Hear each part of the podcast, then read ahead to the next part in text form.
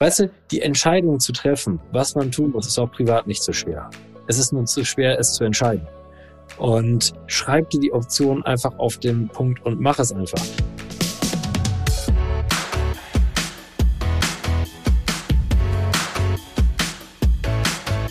Der Lebensunternehmer-Podcast. Der Podcast für dein glückliches und selbstbestimmtes Leben mit Johannes Ellenberg.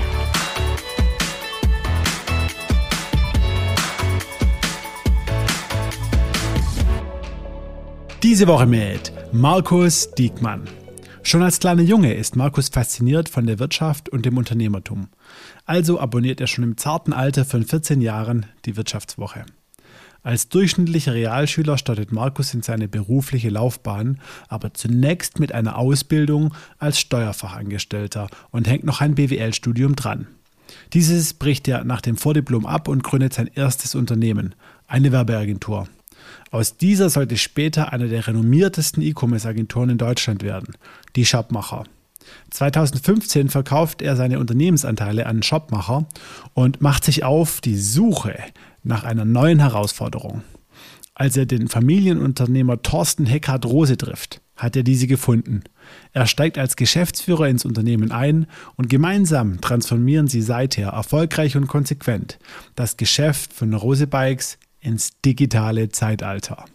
Im Podcast spreche ich mit Markus über seine Jugend, seine ersten Schritte als Unternehmer und wir finden heraus, was die prägendsten Einflüsse in seinem Leben waren. Besonders spannend für mich war zu verstehen, dass ein Vollblutunternehmer, wie Markus definitiv einer ist, auch eine Rolle als angestellter Geschäftsführer seine volle Wirkung entfalten kann, wenn man ihn nur lässt. Und jetzt viel Spaß mit Markus Diekmann. Hallo Markus, schön, dass du heute bei mir im Lebensunternehmer-Podcast zu Gast bist. Ja, hallo Johannes. Und das ist ja eine tolle Auszeichnung. Ich habe gerade schon zu meiner Arbeitskollegin gesagt, wie schön, dass ich nicht in den Startup-Podcast darf, sondern ich schon wirklich den Lebensunternehmer. Ab 42 darf man jetzt in diese Formate rein. Also Dankeschön. Danke für diese tolle Auszeichnung. Freue mich sehr. Ja. Ja, nein, nein, du definitiv. Also wir, wir, kennen uns jetzt irgendwie schon mehrere Jahre, beziehungsweise ich verfolge dich auch und was du unternehmerisch gemacht hast. Also wirklich äh, unternehmerisches Herz durch und durch und äh, seit kurzem auch ähm, ja in der Geschäftsführung von einem sehr spannenden Unternehmen, wie ich finde, und was du machst und wie du es machst und wie du die Öffentlichkeit bespielst. Definitiv ein ganz spannender Typ, äh, von dem viele lernen können. Und deshalb versuche ich jetzt in der nächsten Stunde für unsere Hörer und Hörerinnen ein bisschen was aus dir rauszuquetschen, wie denn das Ganze gekommen ist. Und wie bei allen fangen wir auch bei dir ganz vorne an und wollen erstmal so verstehen, wo kommst her, wie bist du aufgewachsen, wie sahen so deine ersten, deine ersten Jahre aus? Ja, das ist, äh, das wird keiner kennen. Der heißt, der Ort heißt Rosendahl-Holtweg. Das ist ein 3500 Seelenort ähm, mit tollen Menschen. Und dort bin ich als glückliches Kind auf dem Spielplatz, in dem Garten und auf dem Fußballplatz groß geworden. Und äh, ja, man konnte in diesem Ort rumlaufen, wie man wollte, man konnte nicht geklaut werden und alles. Das war wirklich dieses pure Glück dort. Und äh, mit unglaublich tollen Schützenfesten dabei und äh, Bier nach dem Fußball und so. Das war der Start in mein Leben sozusagen. Ja. So richtig schön Land, Landleben, ländliche Idylle, Fußball, wie man, wie man sich das vorstellt. Wie war, wie war das dann? Was wolltest du, was wolltest du werden als, als, als kleiner Junge? Hattest du da irgendwo Träume? Wolltest du Rockstar werden, Fußballer? Was wolltest du mit deinem Leben anfangen? So als ich habe relativ schnell verstanden, do what you can do best and outsource the rest. Das war schon, also dieses, was kann ich wirklich? Also ich hatte das Glück, häufig in meinem Leben schnell zu erkennen, was kann ich wirklich gut? Oder ich sage es andersrum, vielleicht habe ich auch nicht den Mut, Dinge zu machen, die ich nicht so gut kann. Sondern habe mich immer auf meine Stärken dann wirklich stark fokussiert. Okay. Kann man ja drehen, wie man möchte. Und zum Thema Fußball. Also ich denke, ich war ein sehr schneller Fußballspieler. Ich denke, ich war ein sehr konditionell starker Fußballer, aber ich war wirklich technisch eine Katastrophe und war viel besser konditionell beim Biertrinken in der Kabine als auf dem Fußballplatz. Und äh, das äh, zu dem oder beim Clown der Pokale äh, von den gegnerischen Fußballmannschaften. Da war ich auch ziemlich gut drin. Das konnte ich dank viel Kreativität und äh, ja Unternehmerherz konnte ich auch das immer ganz gut leidenschaftlich. Ähm, ich wollte relativ früh schon Unternehmer werden. Und das hört sich doof an, aber ich hatte, weiß nicht, ich habe immer in mir gespürt, auch, weiß ich, ich habe ähm, ich hatte einmal im Freundeskreis meine Eltern. Meine Eltern sind ähm, ja, total toller, liebevoller, typischer Mittelstand. Ähm, ja, alles super, aber kein Unternehmer. Also sind beides Angestellte und ja, da bin ich aufgewachsen, meine Mama natürlich, äh, ähm, ja, tolles Vorbild, mein Vater tolles Vorbild, aber nicht von der unternehmerischen Seite, sondern von der Menschenseite und von der Liebe her. Und da hatten die aber zwei Freunde, äh, sie war Steuerberaterin, er hat ein Bauunternehmen und sie hatte ihre, ihre eigene Kanzlei, war der Partnerin. Und das hat mich vielleicht schon früh geprägt und ich fand das immer so spannend, wenn die ihre, ihre Unternehmergeschichten erzählt haben. Und ähm, ich habe als junger Kerl, ich habe in einer äh, Tischlerei gearbeitet, ich habe am äh, Fließband ähm, in einer Tierarzneifabrik gestanden und äh, in der Tankstelle, im Supermarkt, im Getränkemarkt, überall. Ich habe äh, Buchhaltung schon als ganz, weil ich Fachangestellte immer gelernt habe, Buchhaltung für äh, nebenbei schon immer für kleine Unternehmen gemacht und so. Also das heißt, ich habe alles möglich gemacht, aber egal was ich gemacht habe, ich hatte immer das Gefühl, ich kann das, ich kann das irgendwie an der Struktur da drin was verändern. Also das hatte ich wirklich schon in mir. Und das habe ich auch schon mit 14, wenn ich irgendwie, ich habe immer alles hinterfragt und wenn ich was gesehen habe und das mir nicht logisch vorkam. Ich glaube, da, wenn so eins und null, so nicht, nicht quantencomputermäßig, sondern einfach plump eins und null nicht zusammenpasste für mich, ja. dann dachte ich, das muss man dann einfach verändern. Und, äh, und da ich immer den Mut hatte, alles zu verändern, habe ich das dann auch gemacht und da habe ich mit 15 schon die Wirtschaftswoche abonniert und habe die gelesen und aus eigenem aus Antrieb. eigenem Antrieb und habe mich wirklich für alles, das brennend interessiert. Korrekt. Und äh, hatte nur den, hatte nur zwei, zwei Fehler in meinem Leben. Fehler Nummer eins war, dass mein Lehrer auf der Handelsschule mir erzählt hat, dass ich alles kann, nur nicht BWL.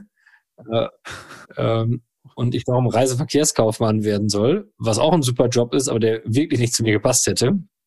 Denn äh, und ich habe zum Glück nicht auf ihn gehört und darum hört niemals auf eure Lehrer, macht was ihr wollt und was euer Herz euch sagt und was euer Talent ist. Ich glaube, jetzt damals nicht gut genug verstanden, ich ihm nicht gut genug gezeigt. Und was auch interessant ist, als wir 50-jähriges Jubiläum hatten von der, Schu von der Schule, durfte ich tatsächlich, das war jetzt vor sechs Jahren oder sieben Jahren, durfte ich die Rede halten. 50 okay. Und dann sagte er noch, ich kann mich noch gut an Markus erinnern, ich wusste immer, dass er einen ganz besonderen Weg in der BWL machen wollen würde. ist klar. Ich stand da neben ihm, musste diesen ja. Schülern ja was Inspirierendes sagen und dachte eigentlich, ich trete ihm gleich in, ja, in irgendetwas, was ich nicht näher beschreiben muss, und sagt danach, Revolution, flieht alle. Das wollte ich sagen. Und äh, okay, verschwendet da nicht eure Zeit. Und ähm, ja, das war das Erste. Und das Zweite ist, dass ich mir eingebildet habe, dass man als Steuerfachangestellter Firmen verändert. Ich wusste aber nicht, dass man in Ausbildung die ganze Zeit nur Rechnungsbelege verbucht. Was heißt nur, was auch ein unglaublich wichtiger Job ist. Meine Firma läuft nicht, wenn du nicht genau diese Verwaltungsposition hast. Rechnung nicht geschrieben werden, Rechnung nicht ordnungsgemäß verbucht werden, bist du schneller pleite, als du Geld verdienen kannst. Mhm. Aber es muss zu dir als Typ passen. Und wenn du so ein kreativer Stratege wie ich bin, also ich bin sehr zahlenaffin, aber da gleichzeitig noch unglaublich kreativ, dann ist das für dich der Horror. Weil es fühlt mich ja. wie im Gefängnis. Ja, kann ich verstehen. Das heißt also, um das Bild rund zu machen, du hast dann Realschule gemacht und danach äh, die Ausbildung als äh, Steuerfachangestellter eingeführt. Handelsschule noch dazwischen durchgemacht. Höhere Handelsschule, genau, und dann äh, ja. die Ausbildung. Ja. Und ähm, mit meinem damaligen Freund und Klassenkamerad Thomas Gottschall, ähm, den kennen vielleicht einige von den Hörern, weil er mit mir Shopmacher gegründet hat, äh, mit mir mit, und mit ein paar anderen gemeinsam mit 13 schon die Schülerzeitung gegründet hat und mhm. ähm, ja, letztendlich heute Gründer von, von einem coolen Brand ist Fantastic, ist eine coole äh, Shop, äh, also Shop Content Management Lösung, die du und Visualisierungsschicht. Mhm. Und ja, auch ein absoluter Unternehmer. Und ja, mit dem saß ich immer schon in der Schule nebeneinander. Da saßen einfach so zwei Unternehmertypen nebeneinander, beide vor Kreativität. Das hat auch dazu geführt, dass wir ungefähr jeden Tag, dritten Tag die Schule geschwänzt haben zusammen und überall anders waren, nur nicht in Coesfeld. okay, Wahnsinn. Aber du, hast du das dann durchgezogen mit der, mit der Ausbildung als äh, Steuerfachangestellter oder hast du das hingeschmissen? Nee, habe ich durchgezogen, hm, weil mir damals, in, dass das, also bei allen Vorteilen, die so ein Dorf bietet, war das zu der mhm. damaligen Zeit, guck mal, das war 2000, da sagen dir auch alle Leute, du musst was durchziehen und wenn du die Ausbildung nicht durchziehst, dann wirst du gar nicht, das ist deine ganze Karriere am Arsch. Also du hast jetzt schon, ich noch nicht mal angefangen, deine Karriere, aber sie ist schon zu Ende. Also zieh das durch. Das hat aber dazu geführt, dass ich kurz vor Ende meiner, also zwischen schriftlicher Prüfung und mündlicher Prüfung, ich einfach zwei Wochen zusammen mit meinem besten Freund Uwe, ist heute immer mein bester Freund, nach Ibiza geflogen bin Und äh, obwohl ich keinen Urlaub hatte, zum Glück nicht rausgeschmissen wurde, aber da auch noch alles unternehmerisches Freigeisttum auch da noch einmal mitgenutzt habe. Wahnsinn. Okay, so. Äh, du hast dann aber, also, also dann deine Karriere nicht versaut hattest sozusagen und die Ausbildung äh, erfolgreich beendet, äh, bist du nicht auf die Idee gekommen, irgendwie beim nächsten Steuerberater dann äh, deinen Berufseinstieg als komplett Festangestellter zu vollziehen? Nein, ich muss auch, jetzt, jetzt haben wir gerade das natürlich so, es war wirklich faktisch so, wie ich es beschrieben habe. Ist also auch keine Story. Aber man muss mhm. sagen, ich habe natürlich bis heute partizipiere ich von dieser Ausbildung, weil ich äh, immer noch relativ fett, fit im Steuerrecht bin. Mhm. Als Unternehmer nicht ganz schlecht ist, wenn du einfach mhm. nicht nur zahlenaffin, nicht nur kreativ im Business, sondern auch Steuerrecht ein bisschen verstehst. Also dann bin ja. ich auch den Leuten damals sehr dankbar. Das tut mir sehr leid. Nochmal, der Job ist mega, es passte nur nicht zu mir. So, das ist die Storyline. Und ich war dann verwundert, als sie mir dann trotz meines Fauxpas mit Ibiza noch angeboten haben, ich dürfte noch da bleiben. Bin dann aber in ein Studium gegangen und habe dann äh, das Vordiplom noch abgeschlossen in der BWL. Mhm. Und äh, habe dann gedacht, so jetzt muss ich es wirklich ad acta legen. Bin dann im Praxissemester, das habe ich noch gemacht, weil sonst hast du das Vordiplom nicht bestanden damals. Ja.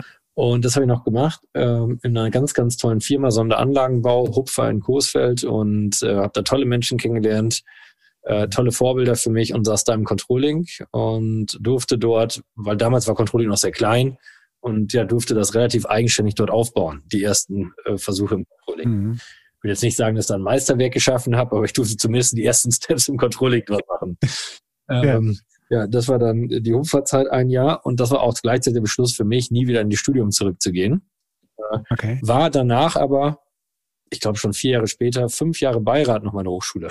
Also auch da spielt also alles keine Rolle. Der, do what you can do best and outsource the rest. Und äh, ja, auch da wieder. Geil. Ja.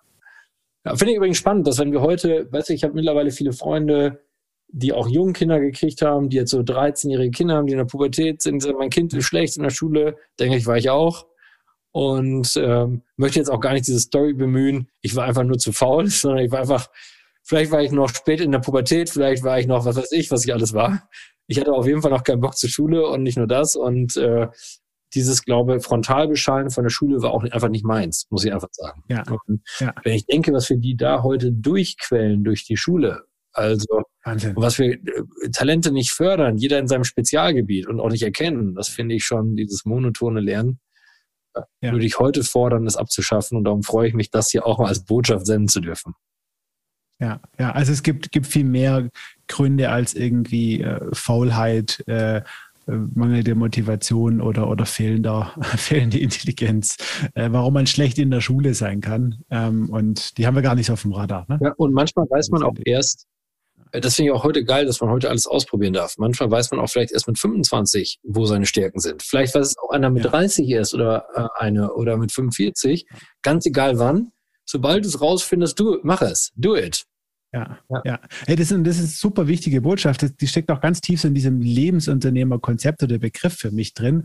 Ähm, einfach, ja, nicht diese scheinbar vorgefertigten Karrierewege irgendwie, die uns die Gesellschaft vorgibt, zu gehen, sondern zu jeder Zeit wissen zu können, hey, selbst wenn ich jetzt äh, 50-jähriger Steuerberater bin und mein Leben nichts anderes gemacht habe, heißt es nicht, äh, dass ich die nächsten 20 Jahre in meinem Leben ja, noch genau das machen muss. Oder wenn ich irgendwie BWL äh, im, im, im Bachelor und im Master studiert habe, äh, weil halt und jetzt plötzlich merke, hey, ich bin eher der handwerkliche Typ.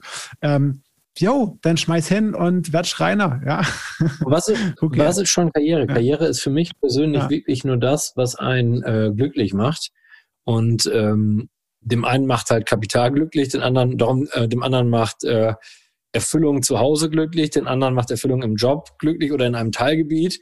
Und jeder soll das machen, was ihn glücklich macht einfach. Ich glaube, das ist so der wichtigste Schlüssel. Und diese alten Instrumente, Titel oder Geld, die würde ich alle zur Seite schieben. Ich glaube, das ist die falsche Motivation. Und ich guckte auch immer, ja, ich guckte auch immer wirklich ganz bewundernd hier auf meine Eltern, die das auch nie als Antrieb hatten, oder auch meine Brüder, die da, äh, Manuel und Timo, die da wirklich ja, die da wirklich auch ganz, ganz weit vorne sind in der Sache und da auch einfach das machen, was sie glücklich macht und was sie erfüllt. Und ja, das finde ich gut. Oder Uwe, mein bester Freund, der wirklich mit so wenig klarkommt. Und das finde ich echt mega, was wir uns da immer alle verrennen und uns da so einen Stress machen. Und das kann ich von mir behaupten, dass ich fast immer jobmäßig das gemacht habe, was mir wirklich Spaß gemacht hat und ich wirklich mich nie davon aufgehalten habe lassen. Und ich möchte mal sagen, wir haben 2004 Werbemacher gegründet. Thomas äh, und ich und Markus Winkler und Marcel Kramer waren zu viert damals.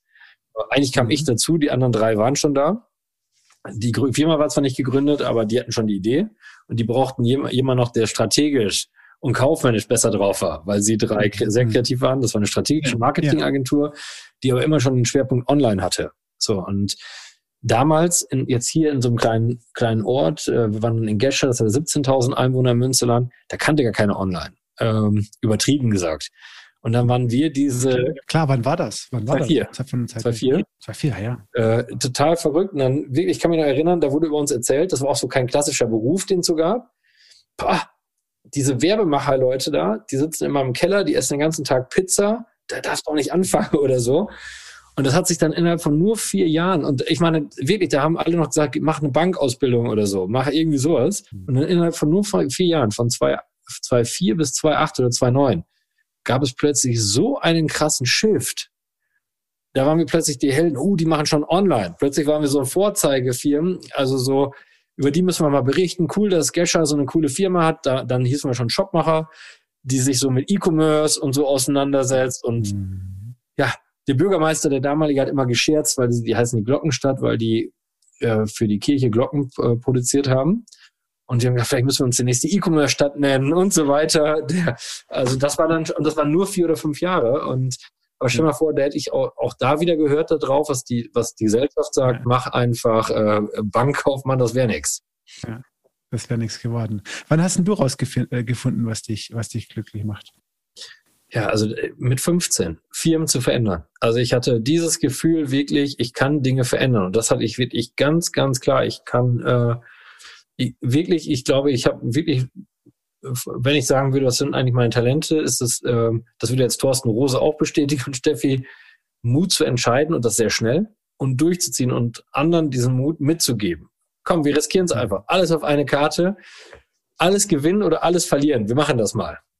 Und äh, wir sind uns sicher dabei, dass wir auf dem Weg so flexibel Test, Learn, Build, Bigger mäßig umentscheiden wenn etwas schief geht. Mhm. Und dann finden wir noch einen Ausweg und das trauen wir uns zu und darum machen wir das. Das kann ich und ich glaube, ich kann logische Zusammenhänge ganz gut sehen. Das heißt, äh, mhm. ähm, okay, wenn das eine A, das haben wir immer schon so gemacht, aber B eigentlich viel logischer wäre, dann verändern wir das morgen. Und ich glaube, das ist, äh, ja, das beides in Kombi macht es, glaube ich, ganz gut. Und dann gepaart natürlich mit Kreativität äh, rundet es ab. Und das hat immer dazu geführt, dass ich schon immer alles in Frage gestellt habe, auch als kleiner Junge und immer alles verändern wollte. Ich habe auch zum Beispiel bis heute nicht verstanden, warum man seinen Kindern sagt, dass die abends ihr Kinderzimmer aufräumen sollen, wenn sie anderen Tag die Kiste sowieso wieder auskippen. Also für mich mhm. ist das mhm. ein Prozessschritt, der überhaupt keinen Sinn macht. Total mhm. unlogisch. Äh, ich kann das verstehen, dass man im Wohnzimmer, wo man abends noch ja, schön gemütlich haben möchte oder in der Küche oder wenn etwas ekeliges ist, weil Lebensmittel oder so, da kann ich das verstehen. Aber alles andere fand ich auch als Kind schon den überflüssigsten Prozessschritt. Also, ja, ja. ja, da bin ich auch froh, dass meine Eltern mich meistens da gelassen haben.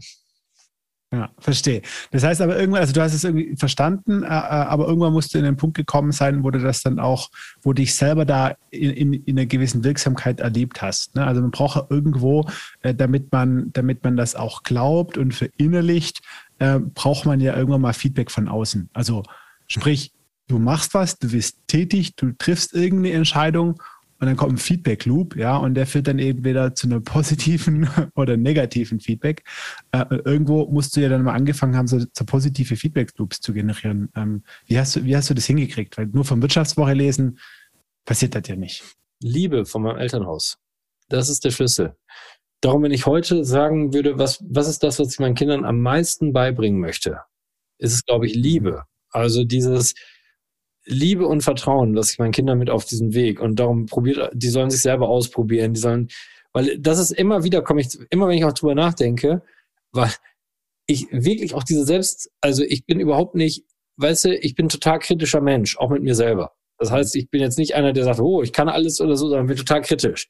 Äh, mhm. Denke auch immer, äh, egal was ich mache, denke immer, scheiße, hätte ich das mal besser gemacht. Also bin wirklich kritisch. Mhm. Ähm, aber ich habe zumindestens ähm, A, habe ich keine Angst, auch mal zu verlieren und habe auch keine Angst davor, da offen zu stehen und dazu zu stehen und das mhm. zu sagen. Dann mache ich es halt neu. Und das liegt nur daran, weil meine Eltern, ja, und die Freunde meiner Eltern und so mir immer diese Liebe mitgegeben haben.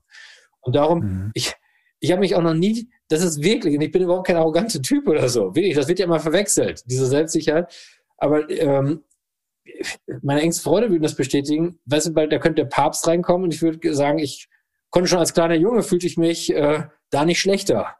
Weißt du? Mhm. Ich fühle mich auch nicht schlechter, mhm. als wenn ich, wenn ich mit irgendeinem Fußballer, der mega gut ist, daneben stehe. Denke ich, ja gut, er kann halt besser Fußball spielen als ich, ich kann das besser als er. Und dieses Gefühl hatte ich wirklich schon mein ganzes Leben. Und von daher brauchte ich jetzt nicht noch diese positive Anerkennung oder Bestätigung, sondern hatte das einfach gepaart mit dem, ich glaube, immer wieder nach Hause kommen zu dürfen und im Zweifel sagen deine Eltern, das ist alles okay. Das ist kein Problem. Stark. Stark. Ja, das ist ja auch wieder eine, eine ganz wichtige Botschaft, weil es im, im Grunde genommen so einfach ist. Ich meine, ich bin auch jetzt Vater von, von zwei kleinen Kindern ähm, und was machst du dir irgendwie Gedanken? Ne? Was machst du für deine Kinder? Äh, was kannst du ihnen Gutes tun? Wie musst du dich verhalten? Was sind die? Ne? Und du sagst, und da, da gehe ich voll mit, ähm, Leute, eigentlich ist es so einfach. Ja? Ähm, schenke ihnen bedingungslose Liebe und, und grenzenloses Vertrauen und dann hast du 90 Prozent richtig gemacht, oder? So verstehe ich das. Absolut. Jetzt. Und scheiß drauf, ob die mit fünf nach Hause kommen. Weißt du, mhm. scheiß drauf. Die finden mhm. sich schon. Weißt du, ich finde das alles, mhm. wird alles überbewertet. Also wirklich, wenn es danach geht, müsste ich aus allen klassischen, und ich glaube, das, was ich äh, mit den Teams gemeinsam leisten durfte, äh, ich glaube, das war nicht ganz schlecht. Und ähm, ja, laut Schulnoten hätte das nicht sein dürfen. Also das kann ja, ich einfach ja, nur so zusammenfassend sagen. Lass, lass, uns das jetzt mal so ein bisschen, bisschen, bisschen erzählen. Ne? Also ähm, was, was du dann eben gemacht hast, ne? also aus, aus deiner, deiner Realschule, Handelsschule, der Steuerberater äh, aus, Ausbildung und dann dein Vordiplom in, in BWL. Ähm, so äh, und ganz wichtig eben Liebe und Vertrauen aus dem Elternhaus. Ja, äh, dann hast du es ja schon schon kurz angerissen. Äh, die Werbemacher, dann sind die Shopmacher draus geworden. Erzähl mal so ein bisschen im, im Schnelldurchlauf so auch deine unternehmerische Karriere. Lass gerne auch mal ein bisschen was fallen. Ähm, dass man der Relationen einschätzen kann, ja. Ähm, äh, und dann kommen wir so ein bisschen zu dem Punkt, äh, wo es für mich einen Bruch gab, ja, und, und, und wenn du ein bisschen rausfinden, ja. warum du dann die Entscheidung getroffen hast, ja. ja Werbemacher war natürlich cool, war eine coole Zeit. Ich weiß, das war die erste Firma, wir waren 24 äh, mhm. und äh, wir waren viele talentierte Leute, jeder hatte seine eigene Stärke und das war, die sich da zusammengefunden haben ich glaube, häufig, wenn man genau ist, nicht einfach, die sofort zu finden, gerade in so kleinen Orten. Und damals war es nicht so vernetzt. Aber wenn man sie dann mal hat, mhm. dann ist es mega. Und das war so eine, und eigentlich war es eine ganz coole Zeit. Weißt du, wir waren am Anfang vier Leute, dann irgendwann zehn Leute. Das war so irgendwann dann 26 Leute. Also war, war schon, oder 22 waren wir, glaube ich, bei Werbemacher am Ende. Das war äh, sehr cool. Problem an so einer Werbeagentur ist, auch wenn sie damals einen Online-Fokus hatte, wir waren so eine sogenannte 360-Grad-Agentur. Wir haben Strategie gemacht, ein bisschen Dialogmarketing, ein bisschen Print, ein bisschen Online und irgendwie alles. Das war nicht get big, get specialized or get out. Das war einfach mhm. alles machen. Äh, und alles machen heißt, du hast auch, musstest immer einen Mitarbeiter einstellen, der dann dieses eine Spezialthema noch konnte und du hast gar keine Synergien. Mhm. Das heißt, du hast zwar jedes Jahr mehr Umsatz gemacht und hast auch tolle, tolle Unternehmen gewinnen können für dich. Und wir, wir sind im Münsterland damals unglaublich schnell bekannt geworden, hatten unglaublich schnell einen guten Ruf. Aber am Ende des Tages haben wir ein Jahr Geld verdient, ein Jahr haben wir Geld verloren. Ein Jahr Geld verdient, ein Jahr Geld verloren. Das war so das typische Werbeagentur-Schicksal damals. Ähm, und dann haben zweit, Ende 2008 äh, Thomas und ich uns überlegt, was machen wir eigentlich äh, und wie können wir uns besser spezialisieren. Und haben uns ein Jahr Zeit genommen und haben gesagt, eigentlich was uns am meisten Spaß macht. Markus, du bist so ein kreativer und so ein strategischer Typ und Zahlentyp. E-Commerce ich bin so, äh, Thomas ist auch unglaublich kreativ, ist auch unglaublich äh, technisch vor allen Dingen ähm, versiert. Mhm. So, und E-Commerce. So, packen wir unsere Stärken zusammen, also gehen wir in den E-Commerce. Und Dienstleister ist super und wir dienen und leisten auch wirklich sehr gerne. Aber was noch besser wäre, wenn wir das ein bisschen mehr in der Hand hätten und selber auch Teil des Ganzen, nicht nur Beratungskonzept. Also beteiligen wir uns an Online-Shops von Marken. Das war die Idee. Ach, so seid ihr schon reingestartet mit Shop. So sind wir reingestartet. Das, das, ah, das war mir gar nicht bekannt. Ich dachte, ihr seid klassische Agentur. Nee, da haben wir äh, 25 Prozent Umsatzbeteiligung an Schießer gehabt, an Daniel Haster, an, äh, äh, an Engbers Männermoden, hatten wir ein paar an, äh, prozentuale Anteile am Umsatz und von vielen Zippo-Feuerzeuge, also von vielen äh, Brands, an denen wir dann beteiligt waren. Und wir waren das outgesourcete cool. äh, Ding da. Ja. Das Problem war, bei, äh, bei ein paar dieser Shops, ich äh, darf es namentlich nicht nennen, das waren Selbstläufer. Äh, Hm. Wenn du das dann umgerechnet hast auf Dienstleistungsstunde, haben wir da quasi 1000 Euro die Stunde gekriegt. Äh, bei anderen, das waren keine, das waren Rohrkrepierer, da hast du 1000 Ja. Euro minus die Stunde gemacht. So, dass wir nach zwei Jahren festgestellt, der eine, die einen Parteien, die haben sich total beschwert und haben gesagt, mit diesem outgesourced Äh. Modell, das macht überhaupt keinen Sinn für uns. Und die anderen haben gesagt, da haben wir gesagt, das macht keinen Sinn für uns. Und in der Mitte Ja. haben wir zwar ein bisschen Geld damit verdient und will das auch nicht sagen. Und Mhm. vor allen Dingen haben wir spezialisiert und auch viel gelernt und das war schon gut. Sehr, Mhm. ähm, das war schon gut, aber äh, das hat, das war noch nicht das richtige Modell und daraus ist dann der Dienstleister Shopmacher geworden. Also so rum ist dann, da sind wir dann wieder in eine Dienstleistung gelandet, die wir eigentlich als Freigeister gar nicht so machen wollten. Hinten war nicht bis Mhm. auch in der Umsetzungstiefe. Äh, ja, Mhm. so war das. Das war eine tolle Erfolgsgeschichte und äh, Shopmacher war super und ich meine, auch da, wie einfach, jeder fragt sich ja, wie kannst du eigentlich sowas machen? Da erkennen deine Chancen. Shopmacher, das Problem 2009 war ja, Shopmacher kannte niemanden. Wir hatten Mhm. schon gesehen, es damals, die, die E-Commerce gemacht haben, waren entweder Logistiker oder ja, IT-Entwickler. Aber es gab Mhm. überhaupt gar keine Zahlenmenschen in dieser E-Commerce-Welt oder kaum. Und damit waren wir der erste Dienstleister, der kein Logistiker war, sondern der Mix aus Kreativ, Marketingagentur und Strategie Mhm. und Zahlen war. Und das war natürlich, Mhm. das Ganze haben wir dann in ein Buch gepackt, E-Commerce für ihre Marke. Dort hatten wir dann damals an einem Tag, auch nicht an zwei Tagen, so damals führende Köpfe aus der Branche angerufen und haben gesagt, machst du so ein Kurzinterview mit uns? Haben die alle so ein bisschen an dem Ego gepackt, dass sie auch, hey, da macht schon der mit. Da wollten die auch alle mitmachen. Und dieses Buch haben wir dann an alle potenziellen größeren Firmen versendet und das war wirklich ein Erfolg. Und wenn ich mir das Buch heute angucke, das ist wirklich lustig, weil es eigentlich nur aus Bildern besteht und ein bisschen Text. Und da aber niemand Bücher liest, außer in der Uni, äh, große Bilder, coole Leute, die müssen was können. Niemand kann, das scheint ja eine ganz renommierte Agentur zu sein.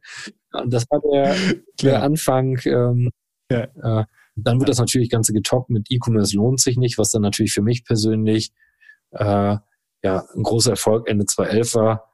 Äh, das war mein Buch, was ich rausgebracht habe, ohne Verlag und das ist auch wirtschaftlich interessant, weil damals gab es noch nicht On-Demand-Druck. Das heißt, wir mussten schon ins Risiko gehen. Ich hatte keinen Verlag. Auch das fand ich unlogisch. Warum sollte ich einen Verlag nehmen, wenn ich selber zur Presse gehen kann?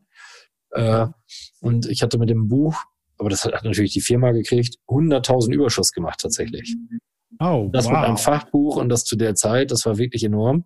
Und das war aber der Durchbruch für uns. Danach hatten wir halt so einen guten Ruf und konnten auch leicht Akquise machen, was dann dazu geführt hat, dass wir dann nach vier Jahren schon 86 Mitarbeiter damals waren. Wahnsinn, ja, ja. Und ich glaube, so plus minus um den Zeitpunkt haben wir uns dann auch zum ersten Mal äh, getroffen. Ähm, und ja, aber das heißt, ne, das ist was, was dir bis in die heutige Zeit wirklich ähm, nochmal perfektioniert hast, ist dieses Spiel mit Medien, mit, mit, mit Aufmerksamkeit, irgendwo da auch mit kreativen Ideen, ja, äh, an, an Vertrieb, Marketing ranzugehen und nicht irgendwie einfach klassisch. Ähm, das ist definitiv was, das hat sich so ein bisschen durchgezogen, irgendwo auch durch dein unternehmerisches äh, Tun und Wirken. Ja, ne? ich hatte immer schon einen Ansatz und aber das liegt wiederum, also ich bin wirklich, weil ich ein wirklich offener Mensch bin, aber das liegt auch wieder an meinen Eltern, weil die gesagt haben, wenn du etwas nicht verstehst, frag doch. Manchmal hat die das genervt, dass ich jeden gefragt habe, aber äh, zumindest haben sie mich dann nicht ausgebremst. Und ähm, wenn du das machst, ich glaube bis heute, dass wenn man selber sehr offen mit Erfolgen und auch mit Niederlagen, weil was wir noch gar nicht beleuchtet haben, dass ich x-mal pleite war, äh, kurz vor der Insolvenz auf diesem Weg, äh, bis dann Shopmacher ein Erfolg wurde. Ähm, oder Werbemacher, da haben wir noch zwei, drei andere Sachen ausprobiert auf dem Weg nebenbei, die auch voll in die Hose gegangen sind. Und ich, ich kann wirklich erzählen, äh, Thomas und ich, glaube, das war direkt 2005, da haben wir ein Handelsprodukt neb, nebenbei rausgebracht, Eco Pads. Das war ein wiederbefüllbarer Kaffeefilter für Senseo Kaffeemaschine. hört, hört sich geil an. Gab es damals noch nicht. Ähm, mhm. hört sich geil an, ist aber scheiße, weil das wirklich eklig ist, den Kaffee da mal reinzufüllen, danach wieder rauszufriemeln. Macht keiner. Da steckt wieder diese umweltverschmutzenden Pads über in die Maschine. Ähm, ja. Und wir hatten, ich weiß gar nicht mehr, 30, 40.000 von diesen Pads im Lager liegen, die sich einfach nicht verkauften. Und das waren 100.000 Euro Investment. Äh, wir haben wir 50.000 Pads da liegen. Ich habe keine Ahnung mehr. Auf jeden Fall, die wollte keiner kaufen. Und wir hatten die alle. Und wirklich, ich glaube, wir hatten noch 2.000 Euro auf unserem Konto. Und das war alles, was wir hatten und mussten noch eine dicke Rechnung bezahlen. Da waren wir schon das erste Mal fast pleite. Und das nach einem halben Jahr oder nach einem Dreivierteljahr Selbstständigkeit. Und Ach. Da haben wir dann damals entschieden, die beste Investition unseres Lebens zu machen. Und zwar sind Thomas und ich in, nach Düsseldorf gefahren und sind in so eine ähm, Disco gegangen und haben alles auf den Kopf gehauen an dem Abend. Äh, also die restlichen 2000 oder was? 2000, ja. Und äh, am nächsten Tag sind wir noch in den Klamotten aufgewacht, indem wir abends auf die Party gegangen sind, hatten aber tatsächlich danach die Idee, wie wir das ganze Ding retten. Es ist und zwar haben wir es dann über den RTL-Shop verkauft. Äh, und da lief das Ding wie geschnitten Brot. Ähm, aber ich will nur sagen, das ist alles nicht in der Norm sein. Hätten wir nur im Büro gehockt, wäre uns das nicht eingefallen. Ja. Und auch aus ja. diesen Zeiten, dass ein paar Mal auf dem Weg fast pleite, wir fast pleite waren, haben wir immer wieder gelernt, sich, damals wussten wir ja nicht, dass es agil heißt, sich agil anzupassen. Mhm. Wir haben immer gelernt, dass so schnell die Welt auch nicht untergeht und sei doch auch mal mutig, dir wird schon was einfallen, wenn du musst. Mhm. Und äh, mhm. das waren auch ganz coole Learnings. Aber von der kann mir auch heute keiner erzählen, dass ich nicht wüsste, wie das ist Mitte des Monats, dass auch privat bei dir nichts mehr aus dem Geldautomaten kommt. Das kenne ich alles. Mhm. Ja. Mhm. Mhm. Was scheiße ist übrigens, ja. wenn du Berater bist, dir ein, toll, dir ein ja. tolles Hemd anziehen musstest damals noch. Ja, und nichts kommt aus dem Automaten und du musst trotzdem dieses Hemd haben. ja, ganz einfach. Ja, ja, ja. Ja, das, das hat dann natürlich dann auch schnell was mit, mit, mit auch wieder mit Selbstwertgefühl äh, und Selbstbewusstsein zu tun, wenn auf der einen Seite der erfolgreiche Berater spielen muss und auf der anderen Seite ja, irgendwie nicht weiß, wie du am Wochenende den Einkauf hinbekommst. Aber wenn du auch damit offen umgehst, mit diesen ganzen positiven ja. und negativen Erfahrungen, du auch mhm. kein, wenn du zum Beispiel auch offen in die Presse gehst und kommunizierst und sagst, ich werde dieses riskieren, ich werde alles auf die Karte setzen, mhm. dann machst du A, dir mehr Druck, B, aber mit der mhm. Offenheit holst du raus das andere. Und ich werde so oft angeschrieben, da bin ich wirklich dankbar von so vielen Leuten, die sagen, hey, das finde ich cool und ich mache so was ähnliches, willst du meine Sache auch mal angucken? Und plötzlich bist du im Austausch. Und plötzlich lerne ich von, wie wir beide uns auch kennengelernt haben, plötzlich lerne ich von dir, du lernst von mir, plötzlich schenkst du mir die Startup-Code-Buch, hast es noch signiert, weißt du, ich lese es und plötzlich lernen wir voneinander. Und das finde ich mhm. äh, wirklich geil. Das geht aber nur, wenn du offen der Welt begegnest. Und ich glaube, da mhm. fest daran, und darum investiere ich ja auch einen Tag pro Woche nur ins Netzwerk. Mhm. Willst du in einer dynamischen Welt dich schnell weiterentwickeln und schnell lernen, dann geht es, dann geht es nur, wenn du immer im Austausch bist. Und äh, dann wirst du auch nie betriebsblind. Ja. Ja, das ist, ist, glaube ich, ein ganz, ganz wichtiger Punkt. Den kann ich, den kann ich auch aus eigener Erfahrung bestätigen. Also wenn ich, wenn ich eins gemacht habe, so im letzten Jahrzehnt, auch in dieser ganzen Startup-Community und im Aufbau in Stuttgart und so weiter, äh, war ein Netzwerk aufzubauen. Und das, das Thema ist, dass du das gar nicht, also das ist letztendlich wieder Zinseszinseffekt. Ne? Also das ist nicht so, dass du jetzt irgendwie ja. Jetzt jemanden kennenlernst oder ein Gespräch führst und ja. danach hast du irgendeinen dicken Return von ja. diesem Gespräch. Ne? Das, das, das, das, das summiert sich auf, das verzinst sich auf und über Jahre äh, profitierst du letztendlich von einem Netzwerk, von einem Austausch. Äh, und das ist ganz spannend, dass du das auch sagst. Ja, absolut. Und das ist auch neben der Liebe und diesem, ja, diesem Mut, sich ausprobieren zu dürfen und auch Niederlagen, ist diese Offenheit halt das nächste, was wir probieren, unseren Kindern mit auf den Weg zu geben, wenn sie es dann wollen. Aber sie sollen auch selbst entscheiden, was sie davon annehmen wollen oder nicht.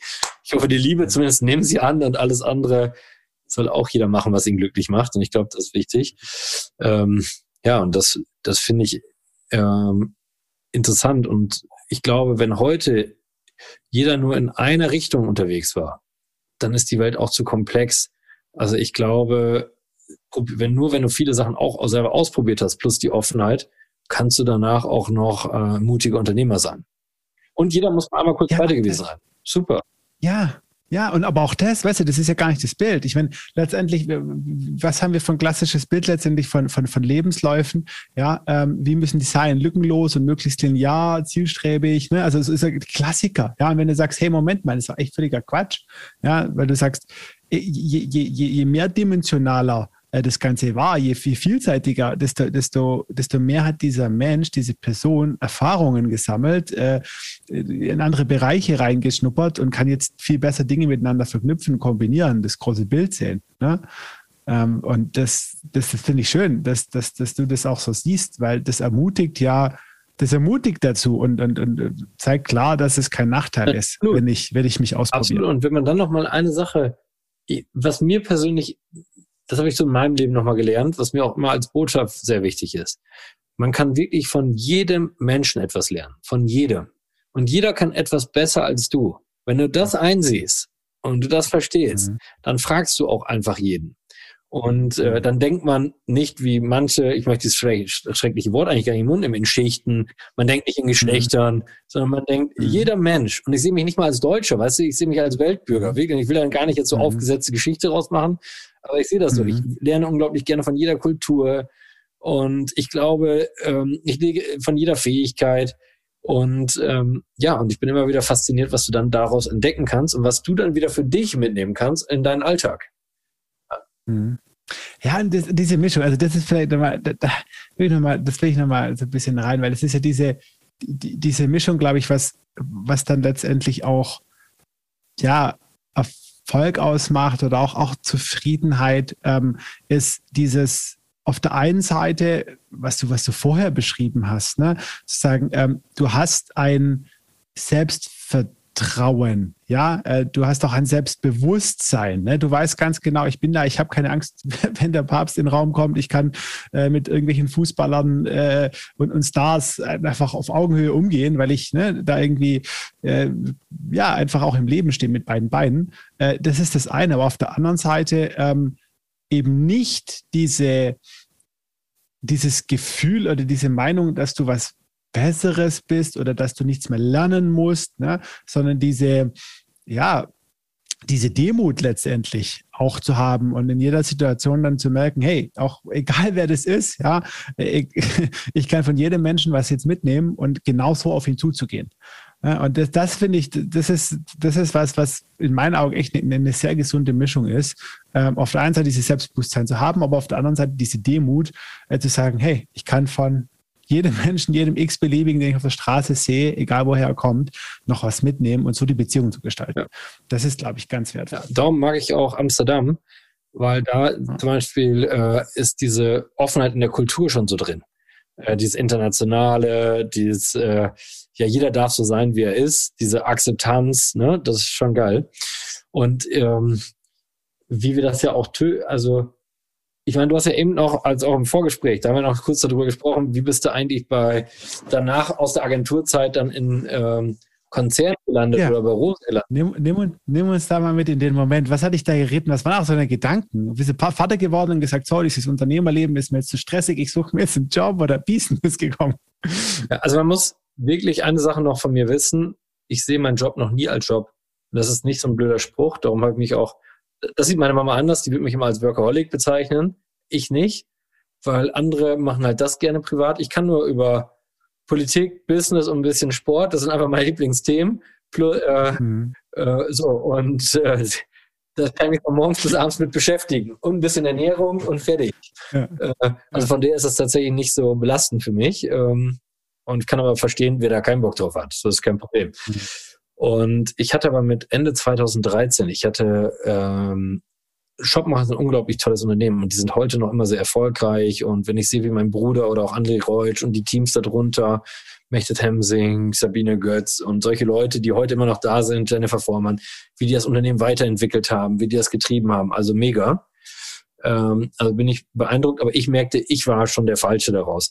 Ähm, mhm. ich hatte ehrlich gesagt, den nächsten Shop zu bauen, wir hatten auch das Glück, dass wir viele Awards mit diesen Shops gewinnen durften. Wir durften viele Komplimente vom Kunden einholen. Auch viele Kritikpunkte, nicht nur Komplimente, weil auch, viele, auch da viele Fehler mal gemacht wurden, aber auch vieles richtig. Ähm, ja, aber ich hatte keine Lust mehr. Weißt du, das war für mich einfach nur den 10., 20., 30. Online-Shop zu bauen, Fähigkeit, war durch. Mhm. Hatte ich auch verstanden, das mhm. Thema. Und ich mhm. bin ein Händler und bin ein äh, Vertriebler und ein Marketinger und ich wollte unbedingt auf die Unternehmensseite und ich wollte sagen, ich schiebe das nicht nur an, sondern ich bringe es zu Ende. Und äh, ja, das war dann für mich klar, dass ich äh, für mich meinen Exit brauche. Äh, will nicht bestreiten, dass auch nett ist, ein bisschen finanzielle Absicherung als Familienvater zu Hause zu haben. Aber das war jetzt nicht die Hauptmotivation, aber zumindest eine Nebenmotivation. Ähm, mhm. Gerade, ja, das ist das eine, gerade als Unternehmer kannst du auch mal alles verlieren. Als Vater. Hatte ich mal eine kurze Zeit darüber nachgedacht, das ist blöd, heute bin ich auch schon wieder ein bisschen befreiter. Äh, so, das ist das eine. Dann bin ich ja zu Beta-Bed und äh, Holländisch, äh, Europas größte Matratzenkette damals und äh, in Deutschland kannte man Matratzenkonkord. Äh, mhm. Die kannte ich aber schon aus der Shopmacherzeit, weil ich bei denen in Digitalbeirat war. Also von der war das jetzt. Mhm. Und der Ton sagte, Markus, ich verstehe, du hast den Shopmacher verkauft und ich verstehe, dass du eigentlich erstmal so ein bisschen überlegen willst, was du als nächstes machst. Mach das hier, komm für zwei Jahre als Interimsgeschäftsleiter zu uns und äh, danach gehst du wieder zurück und überlegst dir dann, was du machst oder überlegst das on the way. Und das war eine echt gute Zeit. Äh, gerade auf der holländischen Seite haben wir unglaublich viel bewegt und äh, ja, bin stolz darauf, dass ich das mitmachen durfte. Danach war ich bei Axel, das ist der größte E-Bike-Hersteller der Welt und äh, da war ich in der Holding der CDO, Chief Digital Officer. Mhm. Und das Interessante ist, dass ich mit meinem, mit meinem CEO von Matratzen Concord und Betabet, also von der Betabet Holding, gemeinsam rübergegangen bin. Also wir haben das zusammen gemacht. Ah, okay, cool. Und hat gedacht, komm, wir machen das Abenteuer nochmal zusammen. Ähm, ja, das hat nicht so gut zu mir gepasst. Da habe ich zum Beispiel auch gemerkt, also Axel, ganz tolles Unternehmen. Ich bin auch mit heute mit vielen da noch befreundet. Aber was ich gemerkt habe, ist, dass das, was mich ausmacht und was bei, auch bei Betabet gut funktioniert hat, dass ich ein, wenn ich mich als Fußballtrainer bezeichnen würde, bin ich ein Trainer, der einen maximal großen Freiraum braucht, um sein Spiel in, also, und da möchte ich auch sehr klar sein, ich habe noch nie behauptet, dass ich der demokratischste beim strategischen Was bin eigentlich ehrlich gesagt mhm. entscheide ich das strategische Was nur selber. Da frage ich auch nicht die Leadership. Außer jetzt mit Roses gemeinsam, dass wir gemeinsam das strategische Was, aber das war's. Mhm. Das, das taktische und operative Wie, völligen hm. maximalen Freiraum für alle Leute äh, darunter und für die Leadership wie Tim, selbst, Sarah, Daniel und alle möglichen. Aber das andere ist nicht demokratisch. Und so darum bin ich. Das ist Unternehmertum. Das ist unternehmerisch. Das ist das Unternehmerische. Das Absolut. Ist, ja. So, und bei Excel war mir, ja. war das strategische was auch zu demokratisch. Und ja. dann merkte ich plötzlich, wie ich mir erst eingebildet habe, ich passe in diese Struktur, aber ich wirkte gar nicht. Also das, was alles, und damit war ich, kann ich dir nicht sagen, ich kam gar nicht ins Spiel. Weißt du? Ich ja. Ja. Hab völlig, äh, würde auch nicht sagen, dass es Axel schuld war. Ich passte einfach mhm. gar nicht. War der falsche Trainer für die Mannschaft. Und äh, ja, und das habe ich dann am Dreivierteljahr erkannt und äh, hat dann natürlich die Frage mir selbst gestellt, was mache ich danach? Weil ich ja immer noch den Plan hatte, mal ein halbes Jahr drüber nachzudenken, das nächste Unternehmen zu gründen oder irgendwas das waren schon auch Überlegungen. Ne? Also ich meine, du warst Unternehmer, du hattest dann wahrscheinlich auch ein bisschen, bisschen was bei, beiseite, dadurch, dass du bei Shopmacher raus bist. Also hättest, hättest schon irgendwie Startkapital gehabt, irgendwie auch nochmal was eigenes zu schaffen. Absolut. Und äh, auch die Beziehung und auch das Netzwerk und auch das Vertrauen von mhm. allen möglichen Leuten, weil ich war da schon sehr bekannt in der Digitalszene mhm. und äh, war ja auch schon in vielen Beiräten noch nebenbei tätig. Äh, weil auch bei Axel mhm. und auch bei BetaBet war ich immer nur drei bis vier Tage tätig, war immer nur Teilzeitzielerin. Äh, Ah, und habe das okay. immer für die eigenen Beiräte und die eigenen Aktivitäten gelassen. Äh, was auch sehr spannend ist, weil aus diesen, du wirst nie Betrieb sein und auch da wieder ein Netzwerkeffekt, kommt immer was raus, was du wieder reinbringst. Also es ist nie verschwendete Zeit. Aber das heißt, ich hätte ja. es machen können und hatte es überlegt. Ja, und dann habe ich äh, Thorsten Rose getroffen und äh, kennengelernt und fand das aus Axel sehr spannend, was die bei Rose gemacht haben. Eigentlich wollte ich Rose kaufen, wenn ich ehrlich, wenn ich ehrlich bin, von, und äh, von Axel aus. Äh, also mit, mit Excel jetzt nicht, nicht privat. Ja, ich, äh, das war eigentlich meine Idee. Ich hatte die auch noch gar nicht bei Excel groß geteilt, sondern ich hatte gesagt, ja, ja, kaufe ja, Hose und dann geben wir in digital Vollgas, schließen alle Fachhändler an und äh, weil wir sind ja schon der größte E-Biker und dann geben wir Vollgas und nehmen dieses Unternehmertum von Roses mit. Ja, ähm, verstehe. Hatte das aber noch gar nicht bei Axel abgeklärt und hatte nur mal erst vorgefühlt bei Thorsten Rose, merkte aber sofort, diese Familie ist mega drauf, das Team dahinter ist mega drauf gleichzeitig meine eigene Erfahrung mit der Demokratisierung bei Axel und habe ich gedacht, ich glaube, wir kriegen die PS, die Rose hat, diese Power, die Rose hat, die kriegen wir in diesem Konzern gar nicht umgesetzt. Wir kriegen das, äh, ich glaube, das, was dann auf die zugekommen wäre, wäre nicht, wäre für Axel das Richtige gewesen, äh, aber für, Axel, für Rose vielleicht nicht. Äh, für den Konzern das Richtige ist, nicht nur auf Axel. Und dann bin ich mit Thorsten Amerika geflogen, um eigentlich meine Idee zu erzählen. Ja, und da haben wir uns verliebt ineinander. Und äh, waren wir eine Woche zusammen in Amerika, ähm, dem damaligen weltweiten Marktplatzchef von Amazon getroffen, haben ein paar andere Freunde getroffen in Amerika und tolle Abendessen gemacht. Äh, ja, und gemerkt, dass wir unglaublich gleiche Ansichten haben. Und dann habe ich gesagt, vergiss einfach meine ganzen Ideen, dieses Brainstorming, äh, lass uns einfach zusammen was machen. Und was ich gesehen habe, dass das für mich ein ungeschliffener Diamant war. Denn Roses hat noch vor mir schon unglaublich viel richtig gemacht. Aber was ich reingebracht habe, ist maximaler Fokus. Und den Mut, noch schneller zu laufen. Also das heißt, mhm. Basis war schon alles da. Geiles Team, geile Leute. Musstest noch ein paar Leute mehr mit reinbringen und musstest äh, vor allen Dingen sagen, statt 13 Länder gehen wir nur noch in fünf, aber in den fünf geben wir Vollgas. Und wir haben im ersten Jahr mehr Umsatz mit fünf gemacht als mit 13.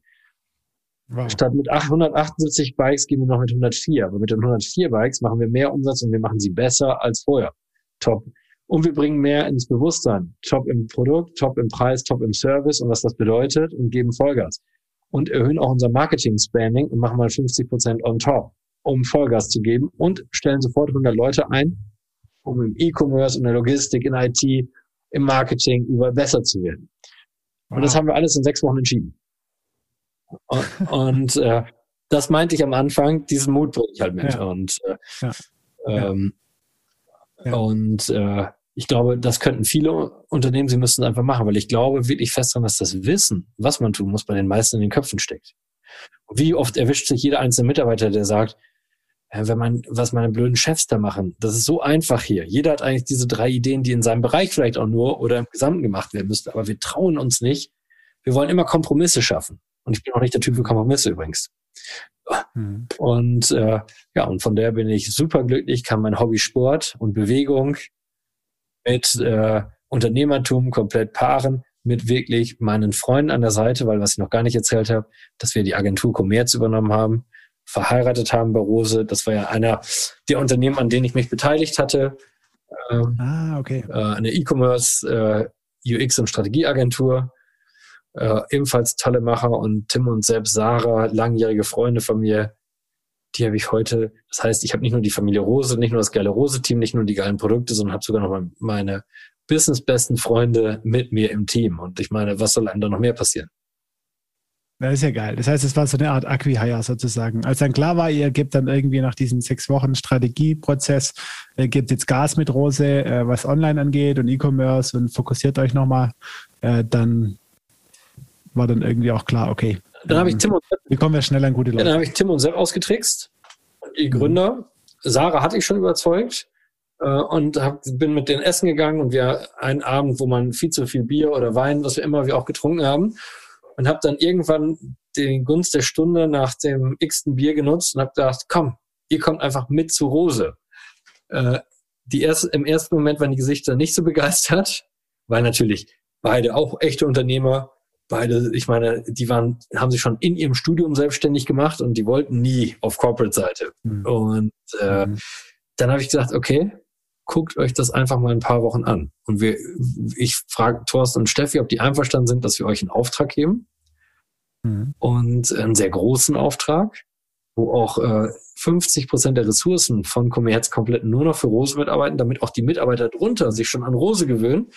Ihr am Ende mhm. guckt, wie matcht das? Wir gucken von Rose aus, wie matcht das? Ihr guckt mhm. auch. Ja, und ich glaube, nach zwei Wochen hat Sebastian Bomb schon gesagt, wir sind dabei. Also wir machen mit. Mhm. Und auch er war total glücklich und stolz auf sein Unternehmen Commerz, was sie da machen durften, aber ist halt heute stolz, dass sein Baby der Online-Shop ist mit Sarah zusammen. Tim ist super stolz, dass der die Retail-Stores unter sich hat. Sarah, den E-Commerce-Umsatz, Daniel Vollmer, ehemaliger Arbeitskollege von Matratz Concord und Beta Bad, dass der heute IT-Chef sein darf. Äh, ja, das ist schon ähm, ja coole Geschichte. Nice, nice. Was, was ja auch wieder im Endeffekt so, ja, zeigt, dass, dass, dass der Mensch, die menschlichen Beziehungen, das Team äh, einfach so eine wichtige Komponente äh, einfach sind. Ne? Und, und die, die, das jetzt mit Sicherheit für dich weitaus härter gewesen wäre, bei Rose so schnell äh, voranzukommen, hättest du nicht da einfach das Ganze mitbringen können äh, und sagen, let's rock it. Und das Vertrauen der Familie.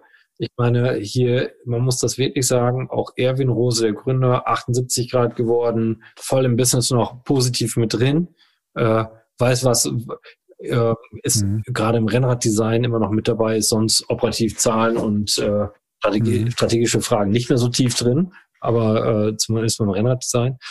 Steffi und Thorsten Rose, äh, ja, die Folgegeneration, die schon voll seit Jahren drin ist, die einem so das Vertrauen schenken, uns allen, nicht nur mir, wirklich hier machen zu dürfen, was sie äh, wollen und nicht eigene Befindlichkeiten, hey, wir sind die Hauptgesellschafter äh, und wir verändern hier auf jeden Fall gar nichts. Aber vielleicht liegt es am Sport, äh, mhm. vielleicht liegt es einfach an dieser tollen Familie, dass die das so möglich machen. Und ich glaube, jeder, der das in den letzten zweieinhalb Jahren in der Presse verfolgt hat oder zwei Jahren, der hat gesehen, dass wir da wirklich extrem frei entscheiden dürfen. Und ja, das ist aber wiederum auch das Erfolgsgeheimnis. Mhm. Ja. Das ist spannend. Also das ist, äh, das ist eigentlich, müssen, müssen wir da ein eigenes Format mal draus machen. Ja. Äh, da, da kann man noch ganz, ganz tief, tief reingehen. Ähm, vielleicht so, ähm, um, um dieses Rose-Thema so ein bisschen, äh, bisschen abzuschließen und noch dann nochmal ein bisschen mehr auf dich nochmal zu kommen zum Schluss. Ähm, ich glaube, also ich habe das Gefühl, da passiert gerade was, da entsteht gerade was. Ähm, ihr habt auch die Version, dass ihr äh, Deutschlands bekannteste Fahrradbrand werden wollt. Bedeutendste. Äh, ich, bedeutendste. Ja. Aber ja, ist ein Unterschied. Richtig. Ähm, Glaube ich auch, glaube ich auch, dass ihr das hinbekommt, zweifle ich nicht. Äh, ihr braucht mit Sicherheit aber äh, für diese Mission noch weitere, äh, weitere spannende Leute, Köpfe, die mit euch, für euch arbeiten. Ähm, was wäre denn ein Grund, ähm, für Rause zu arbeiten? Ja, ich glaube ja auch da, dass es, wenn ich heute, ich frage mich, was ist ein Grund, nicht für Rose zu arbeiten? Der, wenn du selbst äh, nicht von der Leidenschaft getrieben bist, dich das Produkt äh, weder, weder Handel noch ähm, Fahrrad interessiert oder Bekleidung, Teile, Zubehör, dann bist du, glaube ich, grundsätzlich falsch. Ähm, und wenn du ja, wenn du da auch nicht diese Dauerveränderung und nicht Dauertransformation, wenn du dazu nicht bereit bist, wenn du heute schon wissen willst, was genau in die nächsten zehn Jahre dein Job ist, dann bist du falsch. Mhm. Bist du flexibel, hast Lust, dich mit uns weiterzuentwickeln, dann bist du genau richtig. Und du kannst, äh, wie wir gehört haben, beim strategischen Was zwar nicht so viel mitmachen, da höre ich aber auch immer gerne mir deinen guten Ratschlag an. Ähm, entscheide aber selber, ob ich dem folge. Äh, aber du hast maximale Freiheit beim taktischen und operativen Wie. Und ich glaube, das ist schon was Besonderes und was Großes, was du heute nicht hast. Und ich glaube, du kannst mit uns Geschichte schreiben. Und äh, ja, ich glaube, das ist wirklich das äh, Coole. Und wir gehen immer den Weg ein bisschen anders. Wir werden eins und null immer anders zusammenfügen, als andere das tun. Und werden dann auch viel Kreativität auf die Straße bringen. Und ich glaube, da kann jeder mitwirken. Und wir nehmen jeden ernst.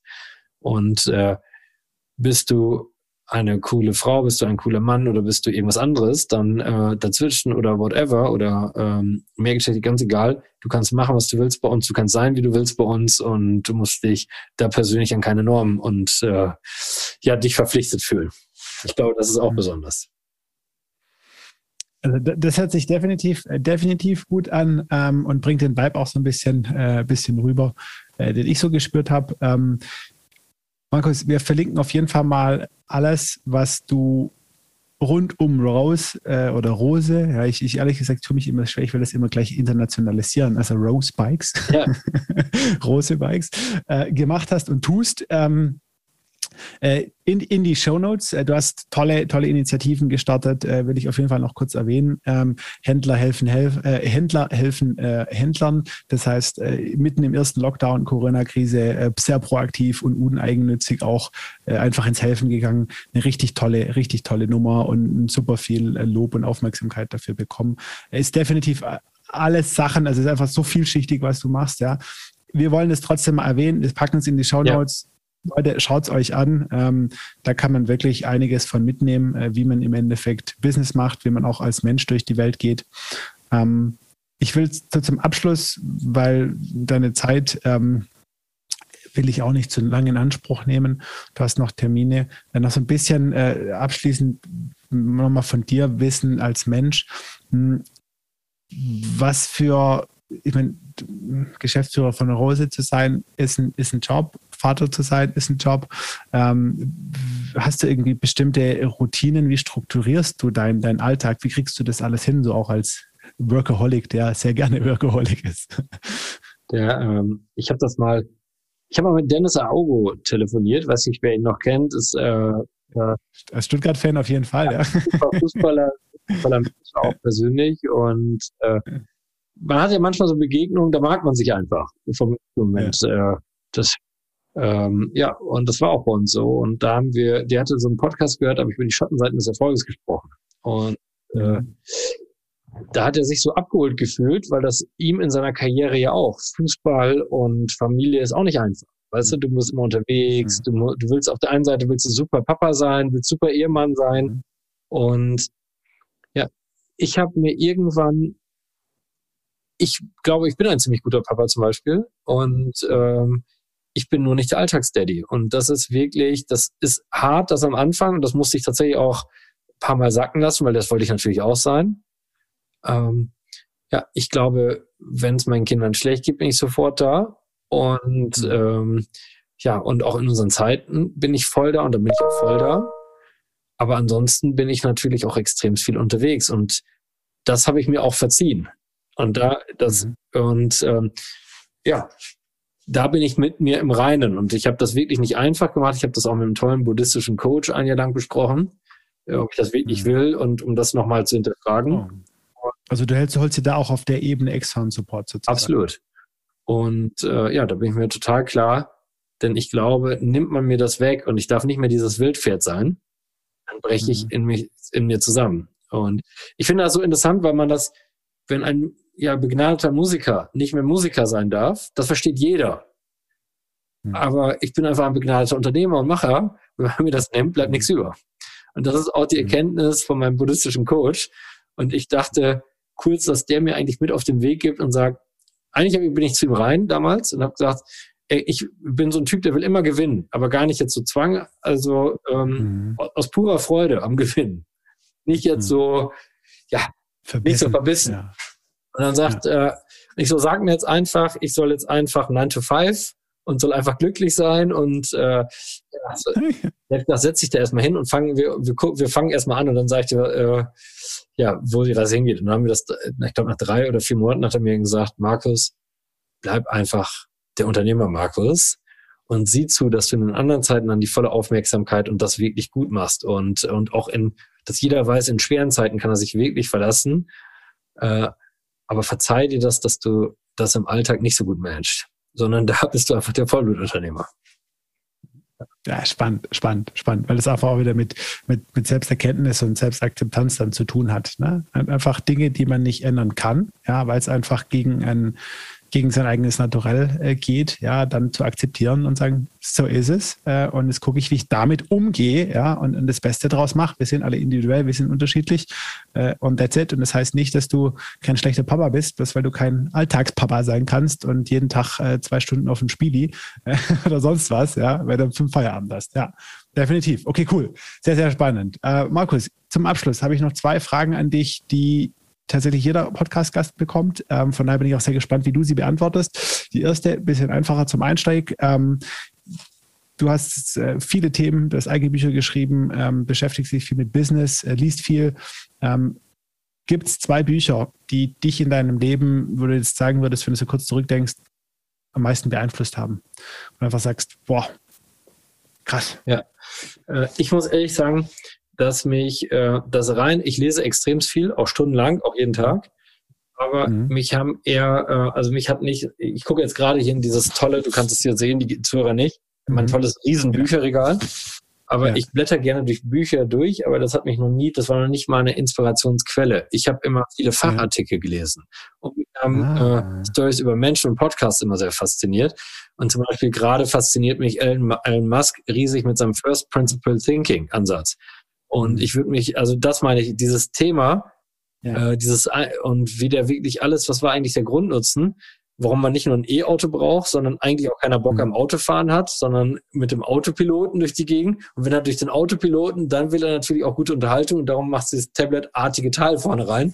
Also, dass du wirklich nicht mehr Produkte weiterentwickelst dich, sondern wieder an den Ursprung des Sinns wieder mit berücksichtigst. Das ist gerade, was mich wahnsinnig beeinflusst und was äh, wir alle wieder mit beherzigen jeder sollte mit First Principle Thinking sich auseinandersetzen. Äh, mhm. Ja, und ähm, ich glaube halt, dass ähm, diese kleinen Bücher, die man liest und zum Beispiel jetzt hier dieser äh, 5 Uhr Club, dieses Buch. Mhm, ja. Äh, weißt du, das ist ein gutes Buch und kann man noch schnell durchblättern, das ist super. Aber das ist ein, das, das Prinzip dahinter finde ich auch gut, aber das ist ein Typ, der das für sich persönlich als sein mhm. Motto, und ich würde auch nicht schwarz-weiß sehen wollen, sondern sucht euch da die besten drei Sachen raus, die ihr für euch adaptieren könnt, aber probiert nicht, dieses nachzuleben. Und mhm. weißt du, weder du noch ich sind das große äh, Elon Musk-Talent. Elon Musk ist einfach ein Weltfußballer wie Cristiano Ronaldo. Wir sind einfach Bundesligaspieler. Gibt's nicht so oft. Ja, ja. Die gibt's nicht so oft. Wir sind Bundesligaspieler und das ist gut so. Und das ist einfach der eine von eine Million. Ja. Ja. Und fertig. Und äh, ich will ihm gar nicht nacheifern, aber ich möchte zumindest drei Sachen von ihm lernen. Und da ist dieses First Principle Thinking und auch da sein Mut zu entscheiden definitiv vorbildhaft für mich. Cool, cool. Also ja, so, so, das ist so ein bisschen die Aussage, wenn ich das, wenn ich das nehme, Bücher jetzt nicht als, als absolut und gegeben generell zu nehmen, sondern wirklich zu schauen, was, was für Themen stecken drin, was für Messages und da dann auch wirklich individuell die, die rauszugreifen, die ähm, ja für einen, für einen selber relevant sind. Cool, danke. Markus, letzte Frage für dich. Äh, ich habe es angekündigt, ein bisschen größeres Kaliber, aber meiner Meinung nach eine sehr wichtige. Und äh, die wäre, ähm, wenn du, wenn du jetzt äh, Menschen, die aktuell irgendwo in der Situation sind mit ihrem Leben, nicht so happy sind, aus irgendwelchen Gründen, beruflich, privat oder sonst wie, ähm, einen Tipp hättest, aus eigenen Erfahrungen, wie man so aus dieser Sackgasse vielleicht rauskommt, ob es eine Strategie gibt, eine Methode, wie gehst du mit schwierigen Situationen um, was würdest du diesen, diesen Menschen raten? Früher hätte ich gesagt, gönn dir einen Abend und betrink dich einfach so richtig heftig und hau dein letztes Geld auf den Kopf und dann musst du sowieso irgendwas machen. Heute würde ich sagen, heute geht es auch mit alkoholfreien Abend. Bring dich in eine Situation, wo du, ähm, wo du wirklich, weißt du, die Entscheidung zu treffen, was man tun muss, ist auch privat nicht so schwer. Es ist nur zu schwer, es zu entscheiden. Und schreib dir die Option einfach auf dem Punkt und mach es einfach. Wie viele, aber das heißt, ja, und das ist eine mutige und nicht jeder ist mutig, das meine ich, du kannst auch da nicht adaptieren, aber wenn du irgendwas zusammenkriegst, den Mut zu machen und guck genau, wer da hinter dir steht und guck, was wirklich das größte Risiko ist, was du verlierst. Die meisten sagen, ihr Job, momentan suchen wir fast überall Mitarbeiter in vielen Bereichen. Das ist mit der Corona-Krise nicht, aber nach der Corona-Krise wird sich das auch wieder normalisieren. Dann, also was soll dir schon passieren?